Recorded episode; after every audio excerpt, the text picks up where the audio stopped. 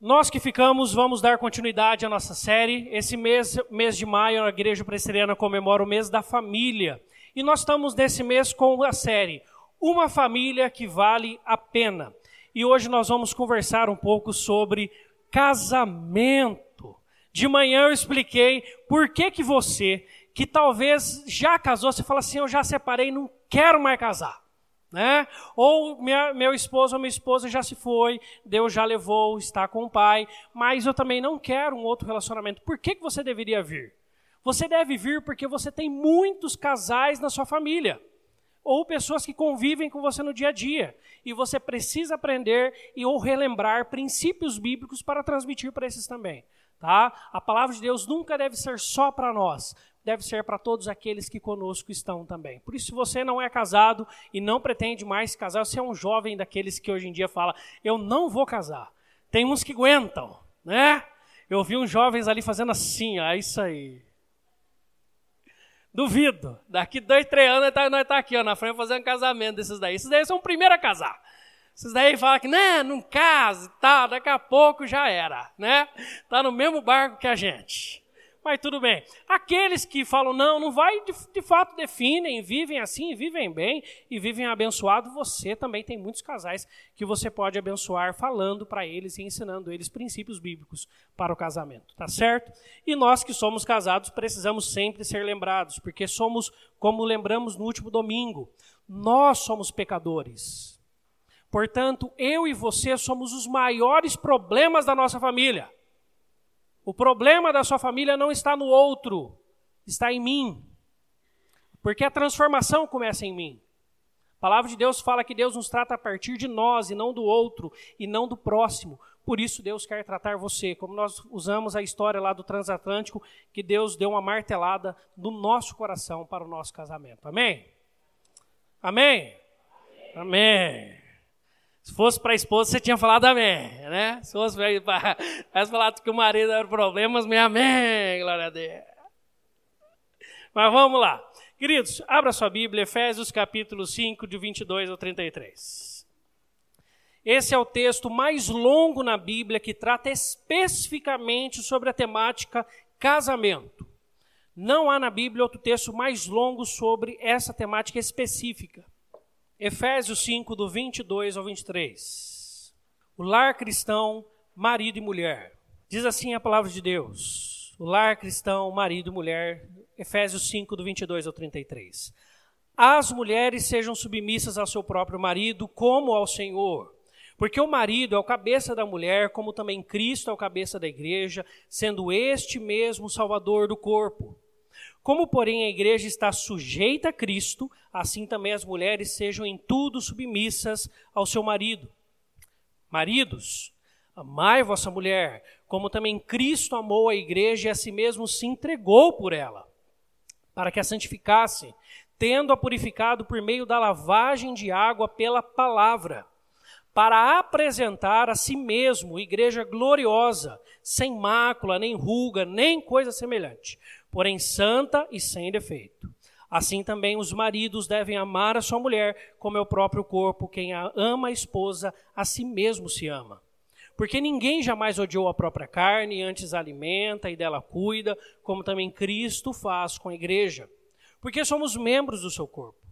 Eis porque deixará o homem a seu pai e a sua mãe, e se unirá à sua mulher, e se tornarão os dois uma só carne. Grande é este mistério, mas eu me refiro a Cristo e à igreja. Vamos ler todos juntos o versículo 33? Não obstante vós, cada um de per si, também ame a própria esposa como a si mesmo, e a esposa respeite ao marido. Vamos orar. Obrigado, Senhor, pela tua palavra lida. Rogamos que o teu Espírito, que é o único que pode falar e transformar os nossos corações, mais uma vez nessa noite faça isso para a tua honra e para a tua glória e pelo teu poder. Em nome de Jesus. Amém. Queridos, eu quero conversar com vocês sobre essa temática, tá? Casamento, da guerra à união. É verdade que todo casal, ele vive entre estes dois polos. Não há um casal que possa falar que nunca viveu unido, porque um dia casou. Um dia houve amor, um dia houve paixão, um dia houve cuidado, um dia houve interesse um pelo outro, tá? Então, em geral, não há casal que não possa falar que nunca viveu no polo da união, da complementariedade, daquilo que dá certo e faz o casal funcionar. Como também não há casal que possa falar, nunca tive no período da guerra, meu casamento é perfeito. Mentira. Tá bom? Mentira. Ou alguém está sendo falso aí demais e não está falando o que pensa, porque senão vai dar problema. Duas pessoas que vieram de culturas tão diferentes quanto você e sua esposa, você e seu marido, vão ter problemas necessariamente. E eles são necessários para que o casal cresça junto, possa se fortalecer e amadureça e se una como uma só pessoa. Tá bom? Por isso as guerras elas existem.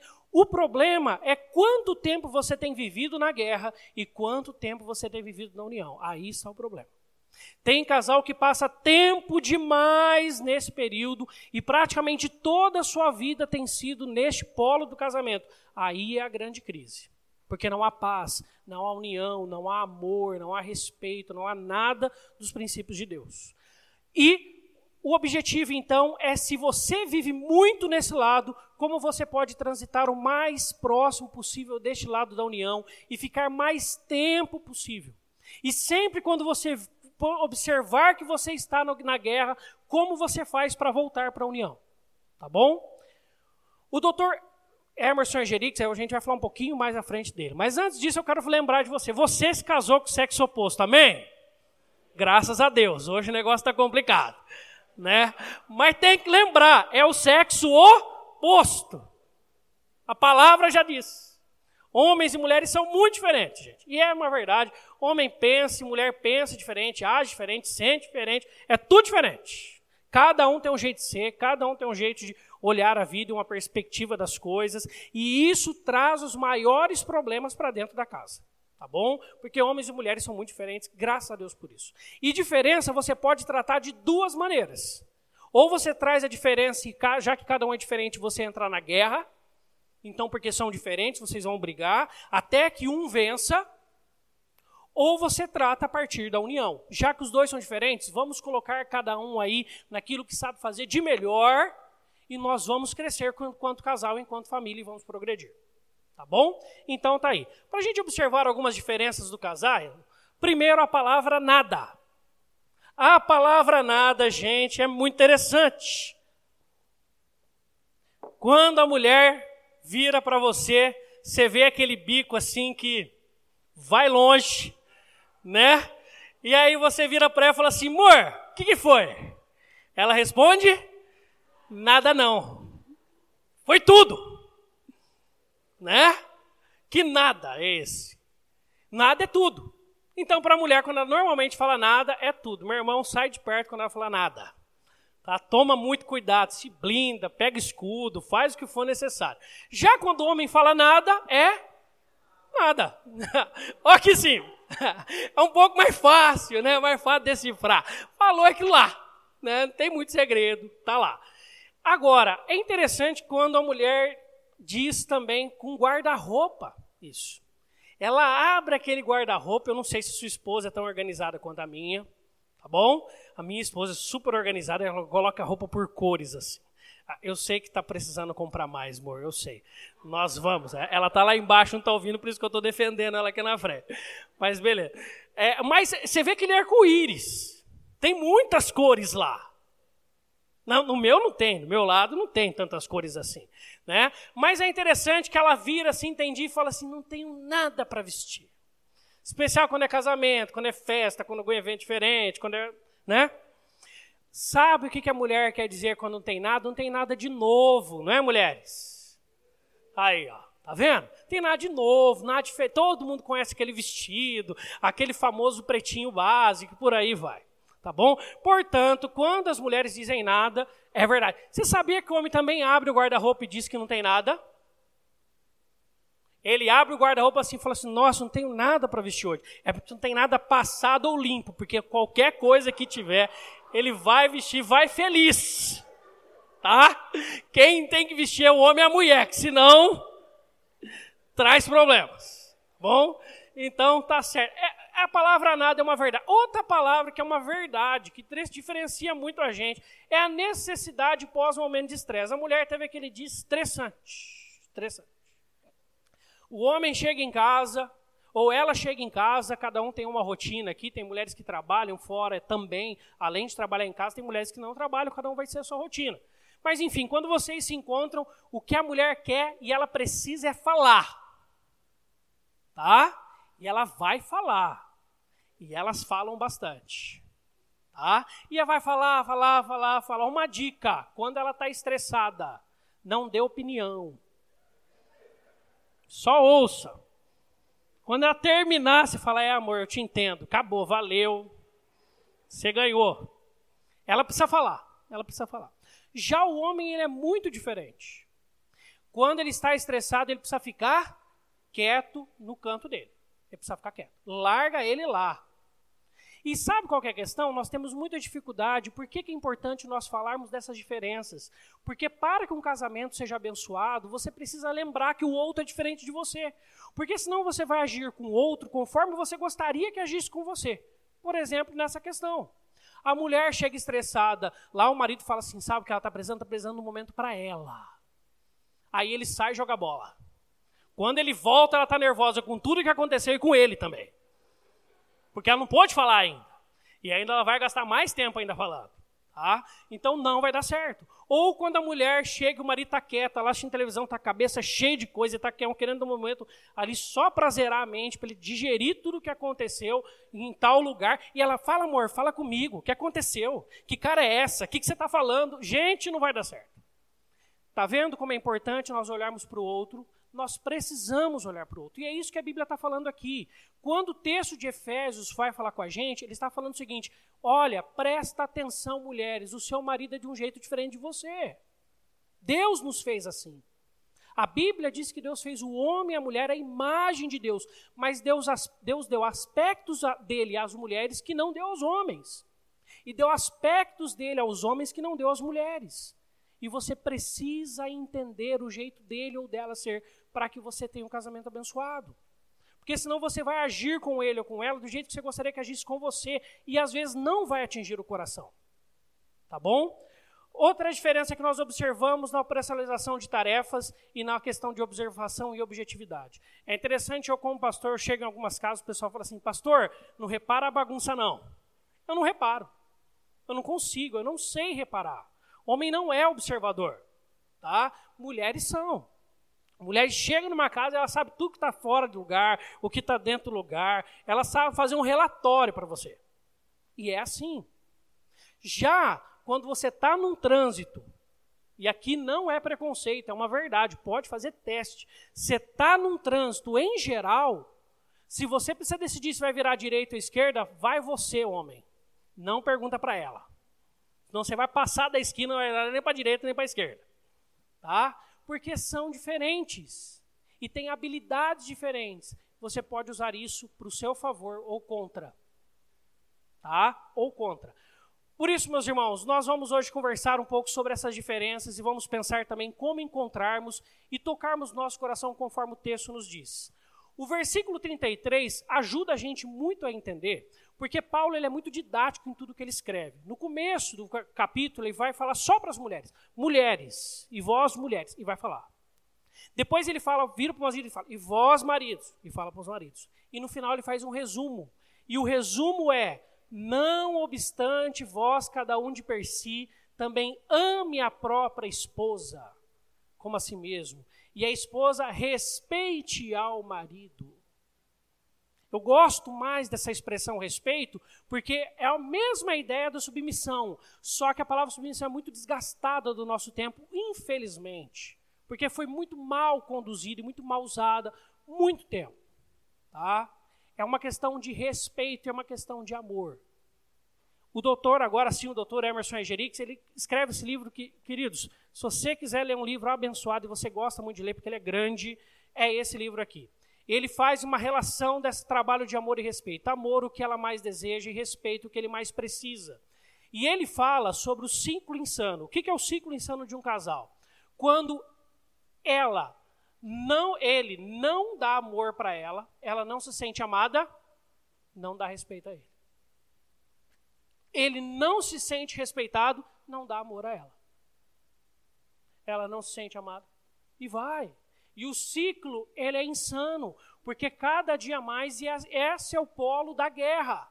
Este é o problema. Porque ele não fornece a ela o que ela quer, ela não recebe, então ele também não vai entregar para ele.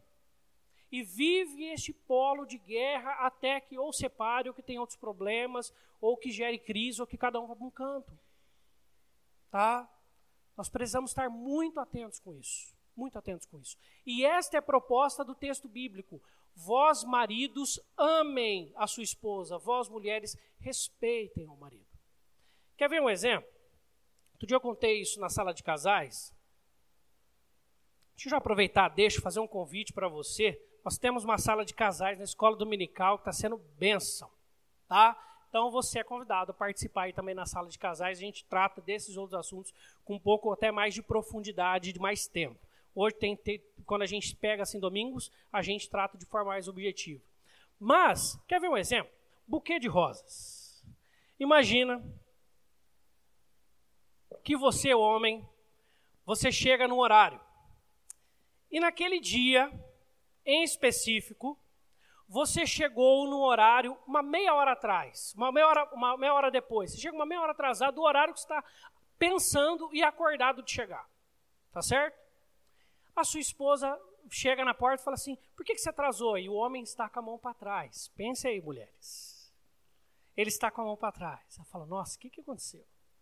Aí quando ele chega perto da porta, ele tira assim um buquê de rosas enorme e ele entrega para você. Ou chocolate, as mulheres hoje em dia estão preferindo mais chocolate que rosas. Enfim, aquilo que você gosta. Tá? E aí entrega para você e fala assim, ó, para você. O que, que a mulher vai falar? O que, que você fez de errado? Pode falar. Vai falando. O que, que você fez de errado? O que, que você aprontou? E aí o marido não fala nada, fala, não, não fiz nada, tá tudo bem, tá tudo jóia. E aí ela tá, faz aquele teste de 48 horas das mulheres, é um teste é, provado cientificamente, não sei por quem, mas tem aí um teste aí que ela faz 48 horas, ela fica meio assim, ah, vendo se de fato não aconteceu nada, ela viu que nada estourou, ela fala assim, olha, de fato ele me ama. E ela olha, não é aniversário de casamento, não é festa, não é data de primeiro encontro, de não é nada. Ele entregou porque ele lembrou dela. E isso toca o coração dela. Quantas mulheres gostariam de receber do marido um, um buquê de rosas dessa? Levanta a mão. Pode levantar a mão, fica tranquila. Fica assim, ó. Não é se você tem esperança de receber, é se você gostaria. Esperança, às vezes, é, é uma outra coisa. Tá bom? É, fique tranquilo, hoje é um pouco mais assim, tá? Porque quando a gente vai falar dessas coisas, é melhor a gente dar risada que chorar. Tá certo? Fiquem em paz. Enfim, aí você pega e fica super feliz. Sabe por que as mulheres ficam felizes, homens? Não tem nada a ver com buquê ou com presente. Não tem nada a ver com a questão da flor, se ela é mais cara ou mais barata da floricultura, até porque ela sabe que você é que nem eu sou tá? Que vai chegar no, no, na floricultura e falar assim: você não tem um buquê barato aí, não? Mais barato.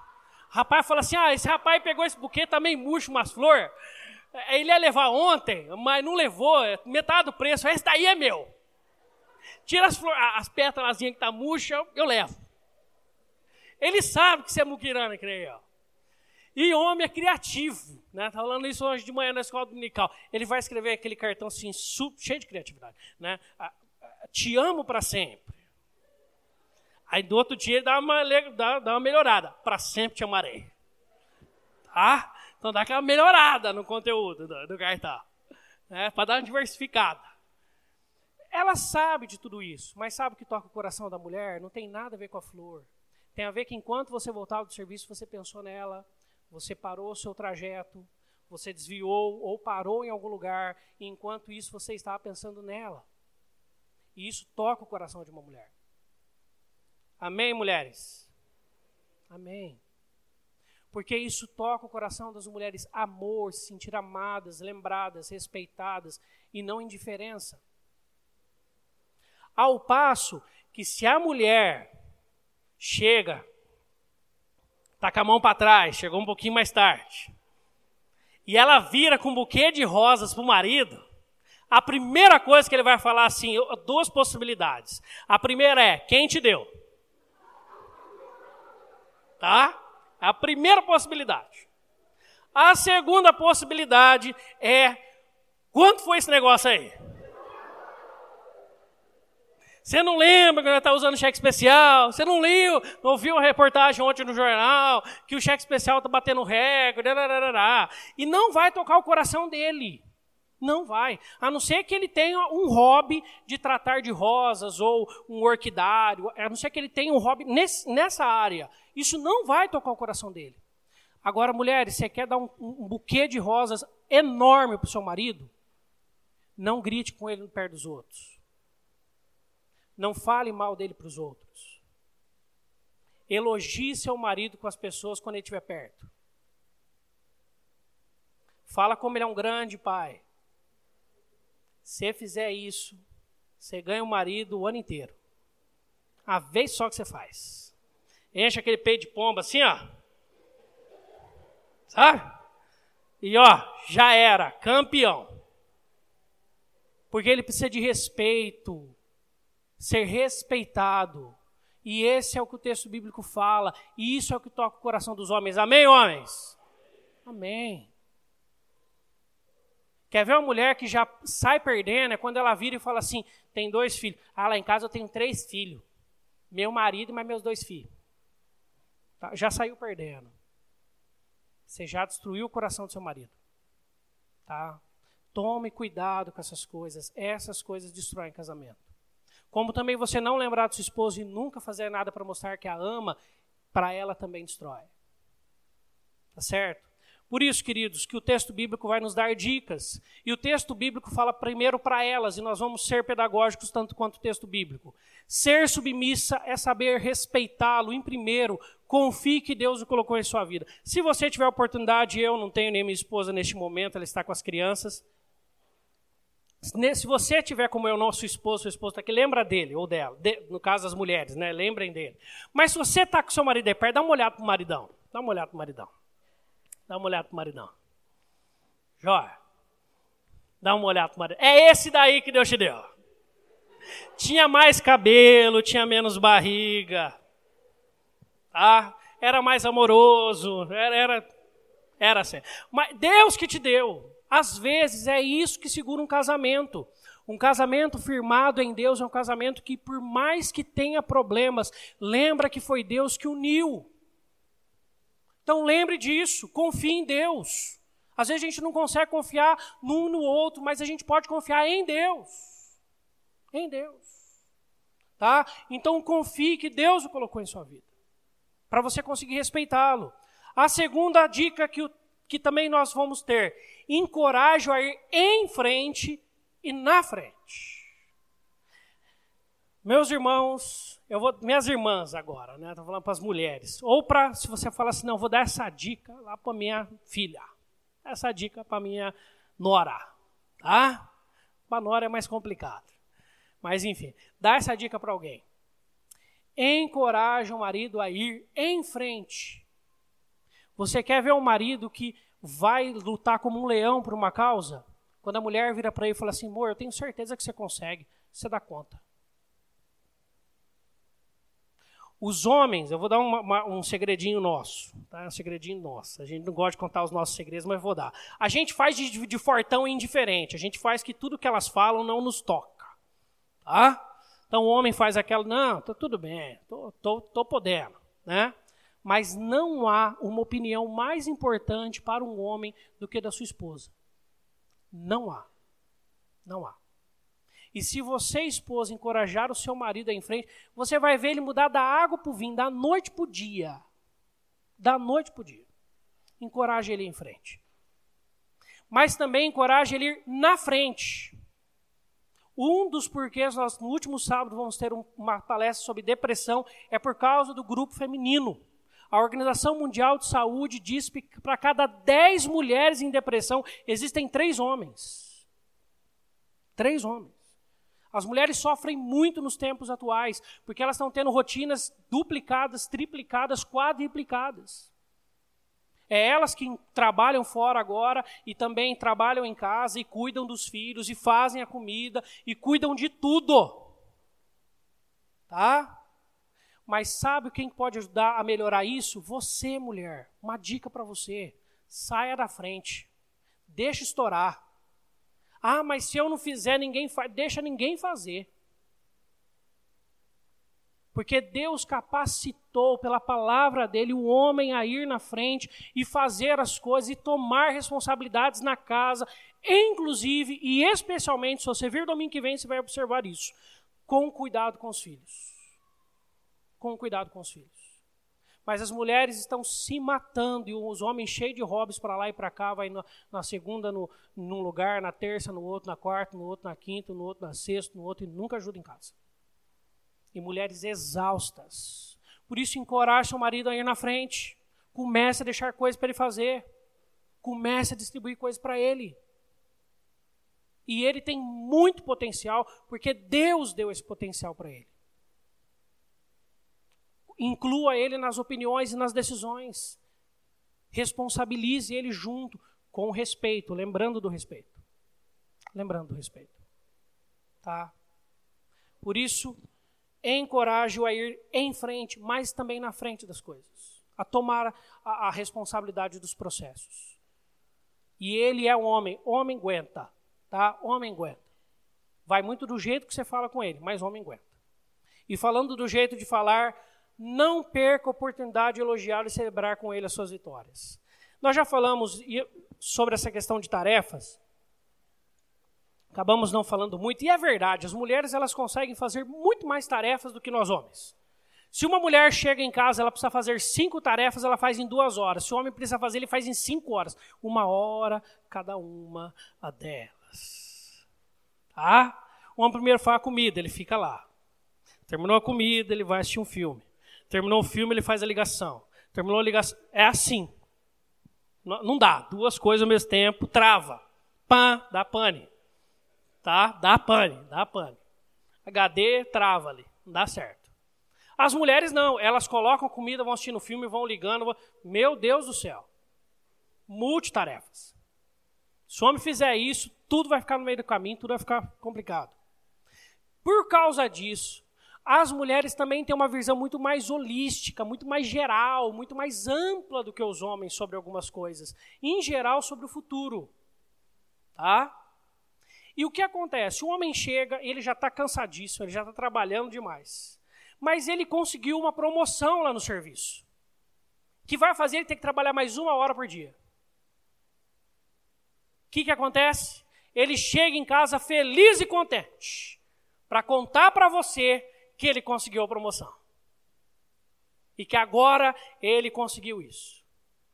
Quando ele chega para ela para falar, amor, consegui, olha, tal, o chefe confiou em mim, a promoção é minha. Nessa hora, celebre, celebre, alegre. Ah, parabéns, amor, sabia que você ia conseguir, duvidava até o último. Mas lá na frente, é, sabia que você ia conseguir, certeza. Tá contigo aqui, ó, 100%. Beleza, você leva, deixa ele tomar banho, deixa ele cantar. Lá quando você for deitar. Aí você senta e fala assim, amor, mas você percebeu que vai ter que trabalhar mais uma hora? Mas pensa nisso. E os filhos? E as nossas responsabilidades, os combinados? Aí você vai sentar para conversar. Se você chegar e já dar aquele balde de água fria quando ele vir falar de algo que ele conseguiu, e o homem já não gosta muito de falar, quando ele vem falar é algo que ele conseguiu. Tá? Tome cuidado nessa hora.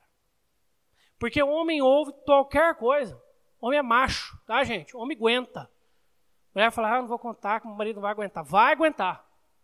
A questão está nessa quarta dica aqui. Cuidado com a forma que você dirige suas críticas a ele. Em especial em público, mas depois a gente fala disso. Mas primeiro, cuidado com a forma. Homem não tem problema de ouvir nada. Você pode falar de qualquer assunto, você pode colocar qualquer coisa na mão do homem. Ele vai fazer. Ele vai ter capacidade de ouvir. Com tudo que você fale, e as mulheres sabem fazer isso. Falar com respeito, falar com amor, diretivo, falar tudo que tem que se falar. Não estou falando para deixar de falar, passar a mão na cabeça quando estiver errado. Não é isso, não. Ser diretivo. Mas fazer com respeito. Ele precisa disso. E aí ele vai ouvir você. Em tudo que você falar. E vai ponderar, e quem sabe ele pode até abrir mão da, da, da promoção dele lá, porque o combinado com você é mais importante. Mas vai da forma como você dirige as palavras. Muito mais do que o que você fala, como você fala. Tá? E em especial em público. Gente, ó, você não gostou de uma coisa que seu marido fez em público? Às vezes vai sair, isso acontece com todo casamento, vai, vai sair uma outra palavra, mas assim, evita. Segura, engole, fala depois. Se você deixar de falar e você entrar no carro e falar assim, amor, eu queria te falar um negócio. Você fez aquilo, você falou aquilo outro, aconteceu aquilo outro, eu não gostei. Você fez isso, você ganhou ele 100%. E ele vai ter toda sua, você vai ter toda a atenção dele. Agora, se você gritar com ele lá na frente dos outros, ele vai perder a razão. Ele não vai estar tá mais entendendo o que é certo e o que é errado. Ele simplesmente vai entender qual é o embate. E se ele entender é o embate, vai dar problema. Que ele vai querer brigar também e aí não deu certo. Tá? Essas dicas são muito importantes, até porque o texto nos diz que os maridos são feitos para serem respeitados, eles querem respeito e eles esperam respeito. Mas o texto não fala só dos maridos. Amém, mulheres? Quem sabe as mulheres falam assim: nossa, hoje é só para gente. Não, a Bíblia não é só para as mulheres. A Bíblia não é só para os homens. É para o casal que quer viver um casamento abençoado. E é muito possível. Por quê? Cadê? Joia. Primeira coisa que é importante nós pontuarmos, porque em alguns casos ainda há essa dificuldade de entender. Liderança bíblica é muito, extremamente diferente da liderança fora do contexto bíblico. Jesus mesmo disse isso para os seus discípulos. Ele virou e falou assim: lá fora, os homens que são os chefes dos outros, eles mandam, eles fazem acontecer e tudo tem que ser feito do jeito que eles querem. Entre vocês, o meu quesito de liderança é diferente. Liderança é servir na Bíblia, não é mandar. Porque na casa não tem que ter quem manda, na casa tem que ter um casal que caminha junto. Também não tem que ter mulher que manda, tem que ter um casal que caminha junto. Isso é princípio bíblico. Auxiliadora idônea, idônea, ombro a ombro. Tá? Por isso, ser o cabeça é liderar pelo amor, e princípio de liderança é servir. Um professor Luiz Marins, citando um famoso guru de liderança, ele disse: o líder deve comer por último. Ele citou um, um guru norte-americano aí. Só que eu fico interessante, eu acho, eu acho que esses gurus ficam lendo o evangelho, ficam vendo como Jesus falava, e Jesus tratava as coisas. Fala assim, deixa eu falar dessas coisas que Jesus falava, que é mais legal, é mais bonita. Porque se você lê o que Jesus Cristo fala, que é a maior referência de líder, ele fala: quem quiser ser o primeiro entre vós, será vosso servo. Tal como o filho do homem que não veio para ser servido, mas para servir e dar a sua vida em resgate por muito. Então, o princípio bíblico de liderança é serviço. E isso o homem sabe fazer muito bem. Tá? Às vezes atrasa, né? A mulher pede para trocar o varal. Uns dois anos depois, troca. Fica tranquila. Demora quase nada. Tá? Vai na fé. Mas agora é para falar para os homens, né? Então, então vou deixar de falar para as mulheres.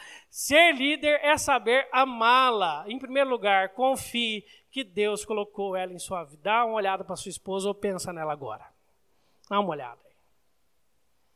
É ela mesmo. Ela no namoro parecia ser tão doce, amável, né? Se essa ela estava sempre bonita. Você chega em casa com aquela camisa do prefeito, assim, ó. Oi, amor. Dá. Mas confie que, é, que foi Deus quem colocou ela na sua vida também. Foi Deus quem separou essa mulher. E se você prestava para atenção e for bastante sincero, você sabe disso. O quanto ela é importante para você. E não vale a pena jogar isso fora. Amém?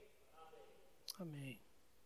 Deus colocou ela do seu lado para te abençoar, para te ensinar, para caminhar contigo, para te lembrar de coisas importantes, para estar ao seu lado. Foi Deus que colocou. Graças a Deus por isso. Confie que Deus colocou. Mas, o texto ainda fala no versículo 23. Porque o marido é a cabeça da mulher, como também a referência não é qualquer um, é a Cristo, é o cabeça da igreja, sendo este mesmo o salvador do corpo. Tá? Por isso, homens, ser líder é saber amá-la de forma perseverante.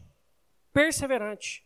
Até porque é uma verdade, os momentos que as mulheres mais precisam de amor, de cuidado e de atenção são o que elas menos merecem.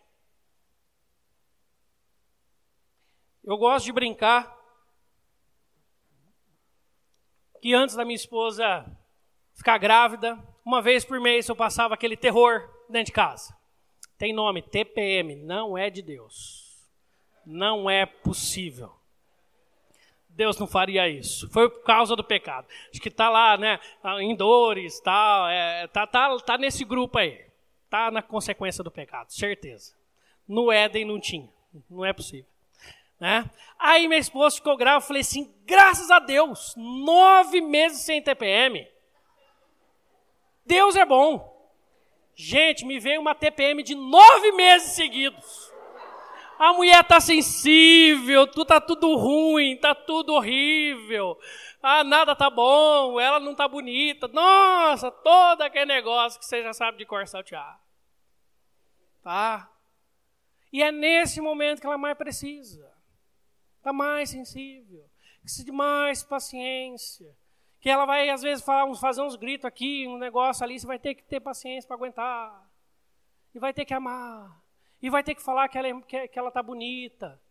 E ela não acredita. Você acredita, é verdade, gente. Quando o homem fala que está bonito, ele está falando verdade. Ele não está mentindo. Tá? Mas a mulher, às vezes, não está se sentindo e tá, tudo aquela coisa. E é o momento que ela mais precisa. Por isso a palavra de Deus nos ensina a amarmos de forma perseverante, porque Jesus foi o salvador do corpo. Salvador, ele morreu em prol da igreja. A igreja não merecia o amor de Jesus, mas a referência é essa, homens, a nós. É uma grande responsabilidade que nos é dada. Mas ainda, ser líder é saber amá-la de forma pública e pessoal versículo 25. Maridos, amai vossa mulher, como também Cristo amou a igreja, a si mesmo se entregou por ela. Jesus não se entregou pela igreja num recôndito de um quarto. Ele se entregou numa cruz. E como nós bem sabemos, Jesus escolheu tudo. Deus predeterminou cada passo da sua entrega. Então, se foi numa cruz, se foi publicamente, é porque Jesus queria nos mostrar o amor dele para conosco, igreja. E nós também precisamos disso. Eu já falei muito mal da minha esposa hoje, hoje à noite, né? Mas eu sei que eu não estaria aqui na frente se não fosse por ela. Eu sei o quanto ela é essencial, não tem outra palavra. Ela é essencial para mim, para o meu ministério, para a minha família, para a minha casa, para o meu coração. Essencial essencial. Tá? Por isso, fale. Fale publicamente para sua esposa. Nós vamos ter um jantar do dia dos namorados, dia 10 do 6. Marca na sua agenda aí depois. 10 do 6. A gente anuncia domingo que vem com todos os detalhes. Vai lá. Aproveite, faz uma declaração no meio dessa noite. Fala, gente, para tudo! vou fazer uma declaração. Aproveita a oportunidade um dia para você falar para sua esposa, meio todo mundo, como ela é maravilhosa. E ela é. Tá? Por isso, Jesus nos amou de forma pública, mas pessoal. E é muito importante também fazermos isso. Mas também, como nós falamos dessa questão de mulheres que têm sofrido muito nessa questão psicológica, cuidando do seu emocional, versículo 29 nos diz: Assim também os maridos devem amar a sua mulher como ao próprio corpo. Quem ama a esposa a si mesmo se ama. Os maridos devem amar. Essa palavra amar é o mesmo de Tessalonicenses quando fala assim: qual ama que acaricia os seus próprios filhos. Tá? Sua esposa precisa. Sabe que mulher faz muito? No começo de relacionamento, né, no começo de casamento, faz muito isso. Tá? você está pensando em casar, fica a dica. O sofá tem dois metros, ela senta no cantinho oposto seu. Oposto. Ela vê onde você está sentado, ela senta do outro lado. Sabe para quê? Só para você falar assim, amor, senta aqui pertinho. Só para isso. E não fala para você ver, ó. Nossa, até agora, até aqui não me chamou. Tô vendo filme, né, man? Tô aqui. Tá, precisa. Você sabe como está a qualidade ou a saúde psicológica da sua esposa? Você sabe como tem sido os dias dela? Sabe como está o coração dela? São coisas que nós, homens, nós somos tão frenéticos dos nossos afazeres que a gente esquece. Eu esqueço diversas vezes, eu tenho que parar muitas vezes para lembrar desses todos os princípios que eu estou falando para vocês aqui. Deus me lembre de tudo isso, não me deixe esquecer. Para a gente parar e perguntar e conversar e deixar falar, desligar aquilo que precisa desligar e passar um tempo e ouvir, precisa. Os homens não precisam que você fale para ele que os ama, que o ama. Não precisa. Ah, um ou outro gosta e tal, até brinca, tá, tá, para fazer um jogo de contrapartida. É, você também não me fala que, que, que, que me ama e tal. Mas é brincadeira dele, tá? Agora a mulher precisa. Porque não é uma questão de ela não saber, ela sabe, mas ela precisa e o que toca o coração dela é amor. É gestos de amor. Só que isso não é natural no nosso homem, porque isso não toca o nosso coração. E por isso que nós temos que tomar atenção, porque toca o coração delas e não o nosso. Tem algumas coisas que a gente faz para as esposas, atitudes simples, básicas, do dia a dia. E você vê ela feliz, contente, e fala: Nossa, o que, que eu fiz para ficar tão feliz? Você nem sabe, mas aquilo tocou o coração profundamente, porque no seu coração você não está nem aí. Faz uma coisa que você não está acostumado a fazer. Se é ela que busca a criança, se é uma, você fala assim, amor, deixa que eu busco. Pronto. Coisa boa. Você está cansado, vai descansar. Manda sua esposa descansar, manda ela sentar no sofá, vai lá. Eu vou fazer a pipoca de hoje, bota no micro-ondas, perto lá, pipoca play. Tá? A falso quintangue, seleção. É assim, precisa. Precisa. E eles são nesses gestos pequenos de amor que toca o coração. Não é só levar um buquê de rosas, mas às vezes sim, lembrar e levar alguma coisa. Falar que pensou nela. Quer ver uma coisa que toca o coração? Eu, se eu pedir para o Merado falar amém, vai tremer a parede. Um homem, do nada, manda uma mensagem no meio do dia, amor, como você está? Está pensando em você. Acabou! Amém? A mulherada que ia ser mais contida agora. Manda uma mensagem para ela. Manda. Tá? São atitudes simples, mas que tratam do coração e da mente da sua esposa. Fale para ela o quanto ela é importante. Faz quanto tempo que você não fala para sua esposa o quanto ela é importante? Você sabe disso. E você não tem dúvidas disso. Mas ela precisa ouvir isso. É isso que ela precisa. Você não precisa, ela precisa. Você precisa daquelas outras coisas que a gente está falando agora há pouco. Tá? Por isso, em último lugar, se conecte a ela. O versículo 28 nos diz. Eu li o 29, em vez do 28, eu li o 28. Mas quem ama a esposa, a si mesmo se ama. Se tem uma coisa que nós homens ligamos é aquilo que gostamos. Quer ver? Um homem tem um hobby. Muitos homens jovens hoje têm um hobby. Eu tentei não consegui. Durou duas semanas. O Play 2 lá em casa, larguei lá até que um dia eu dei para alguém lá. É, mas tem homem que gosta de videogame. Você perguntar coisa de videogame para ele, sabe tudo. Tudo, tudo, tudo. Tudo, tudo, tudo. E passa a hora se preciso for. Gosta de música, sabe tudo gosta de plantar coisas, sabe tudo. E gasta dinheiro. Tem uns que gostam de gastar, tem uns que tem uns que pode gastar, tem uns que não pode, gosta de aeromodelismo. Ou de, que mais? Negócio drone, né? Quer ter drone. Não tem dinheiro nem para comprar metade do drone, quer ter um clube de drone. Tem lei agora para esse negócio, né? Tem lei, cuida aí. Tá? Sabe qual é a questão? Você sabe tudo do seu hobby. Será que também sabemos tudo da nossa esposa? Quem ama a esposa a si mesmo se ama. Se tem uma coisa que nós, homens, fazemos muito, é ser indiferentes. E isso é terrível. Se você não tem um marido que é indiferente em casa, dá graças a Deus. Dá graças a Deus. Tá? Mas tem muitos homens que vivem a sua vida e tocam o barco. Manda ver. Tá?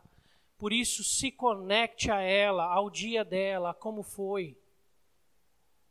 Em especial se ela não tem trabalho fora. Porque você conectou com muitas pessoas, você teve contato com muita gente, você trabalhou, você teve fora de casa. Ela não. Tá? Ela tem você. E olha lá uma ou outra pessoa. Então, para que depois você não fique reclamando que ela só fala com a mãe, tá? Fala com ela, você. Se conecte a ela, se interesse pelo dia dela. Para ela é importante. Tá? Por isso, as esposas são feitas para amar, querem amar e esperam amor. Do mesmo jeito que o homem o respeita. Como o texto bíblico nos fala. E o texto fala também da verdadeira razão de amar e respeitar. O ciclo insano, você pode estar perguntando, então, como que eu saio do ciclo insano para o que ele chama de ciclo energético, que é a mulher o respeito dela estimula o amor dele, que estimula o respeito dela, que estimula o amor dele, e o ciclo é energético. Sabe como você sai daqui e vai para cá? As mulheres sejam submissas ao seu próprio marido, como ao Senhor. Aqui não é falando do mesmo jeito que você serve a Deus, você deve servir o marido, ou, honrá-lo, ou respeitar. Não é disso que o texto está falando. Deus é mais do que o marido, mais do que a esposa, mais do que os filhos, mais do que tudo. Tem que ser. Tá? O texto é como se fosse para Deus. Faça como se estivesse fazendo para Deus. Ao passo que, maridos, amai vossa mulher como também Cristo. A partir do exemplo de Cristo. Assim a gente chega na seguinte questão. O último versículo a gente encerra com ele. Não obstante vós, cada um de per si, é diferente do por si, tá? Também ame a própria esposa como a si mesmo e a esposa respeite ao marido. Lá no dicionário, essa expressão de per si significa isoladamente, individualmente, independente dos outros ou do resto. Então, que o texto bíblico, especificamente Paulo, quando estava escrevendo para os Efésios, que ele está falando o seguinte: você quer viver um casamento abençoado, começa por você e não por ela começa por você e não por ele. Cada um de per si é um compromisso que você deve assumir. E sabe como você sai desse ciclo para cá? Você vive um, um, um ciclo no meio aqui, que é um ciclo mais insano ainda, mas que precisa dele, senão não muda. Quando que é? Quando o marido decide amar. Então ele reage com amor, ela recebe amor, mas ela já está tão machucada a vida já está tão doída, o casamento já está tão marcado pela guerra, pelas crises, pelos problemas, que ela já está acostumada a reagir sem respeito. Então ela reage sem respeito. Ela não entende, ela não digeriu o amor dele ainda. E aí ele não recebe respeito, mas ele tem um compromisso com Deus. Porque ser marido e ser uma boa esposa tem a ver com o nosso relacionamento com Deus, e não só com o nosso marido e com a nossa esposa não é um relacionamento de troca. Em primeira mão, é em segunda mão um relacionamento de troca. Em primeira mão é um compromisso que eu tenho com Deus, quando eu assumi diante de Deus isso. Por isso, ele não recebe o respeito, mas ele volta a reagir com amor. Ela não entende o amor ainda, ela não dá respeito. E ele vai até que um dia o amor dele toque tanto o coração dela, que ela se sinta constrangida e ela não saiba mais como reagir sem respeito e ela passa a respeitá-lo. E aí eles vêm para esse ciclo aqui. O contrário também é verdadeiro. Quando você, mulher, você fala, meu marido não está aqui, Você fala, minha esposa não está aqui. O compromisso é teu, é meu, é nosso, de cada um de nós. Porque é com Deus. Tem a ver com o nosso cristianismo. Deus tem a ver com todas as áreas da nossa vida. O Evangelho se aplica a tudo que somos, inclusive o nosso casamento. Assim, você não recebe o amor dele, mas você entrega para ele respeito. Não recebe o amor dele, mas você entrega o respeito. Até o dia que o seu respeito toca tanto o coração dele, que ele não sabe mais o que fazer a não ser te amar. É doido isso, mas é bíblico isso. E isso salva relacionamentos. Começa por você e não por ele. Cada um de per si, independente dos outros ou do outro. Ah, mas todas as mulheres são assim, mas você não é. Você é uma cristã. Você tem Jesus, Espírito Santo no coração. Você tem todo o poder para fazer isso. Mas recebereis poder ao descer sobre vós o Espírito. Os homens não são assim, mas você é. Os homens acham que acabou a vida dele quando casa, você acha que começou. Que é bênção demais para sua vida o seu casamento. E você luta por ele. Você tem o um Espírito Santo no coração. A perspectiva de casamento do cristão é diferente do mundo. E deve ser. Porque nós somos cristãos. Porque nós temos o Espírito Santo em nossos corações. Assim, em Jesus, seu casamento pode ir da guerra à união. Vamos orar. Queria convidar você para colocar o seu casamento nas mãos de Deus. Mas assumir um compromisso seu com o seu casamento texto bíblico é muito claro sobre o amor e o respeito. Mas a Bíblia que não é praticada não serve. Ela precisa ser praticada. Precisa haver mudança e transformação de vida. Vamos orar. Senhor, nessa noite nós te agradecemos. Primeiro pelo teu filho Jesus, que um dia se entregou por nós naquela cruz e nos deu também um paralelo para o nosso relacionamento dentro de casa. Assim, Deus, do mesmo jeito que Cristo se entregou pela igreja, nós maridos possamos nos entregar a servir, a liderar pelo amor e a cuidar do coração e da vida das nossas esposas, Pai. Ensina-nos, Senhor. Tenha misericórdia de nós e que nós tenhamos isso como meta de vida e santidade diante da tua presença. Também, Senhor Deus, nós rogamos pela vida das esposas, pais, para que elas também, ao exemplo do Senhor e pelo Senhor e com o Senhor, pelo teu Espírito, também sejam ensinadas pelo teu Espírito a respeitarem os maridos, porque isso toca o coração deles. É isso que muda o coração e a vida de, de homens e mulheres no casamento. Deus, existem casamentos aqui quebrados, casamentos, Senhor Deus, prestes de um divórcio, casamentos, Senhor Deus, destruídos. Nós rogamos que o Teu Espírito trate corações essa noite por Cristo Jesus.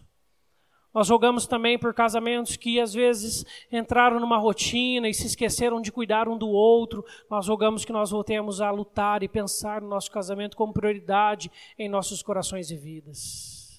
Nós também oramos, Senhor Deus, pela vida daqueles que um dia viveram tão desgastados, que se separaram, Deus.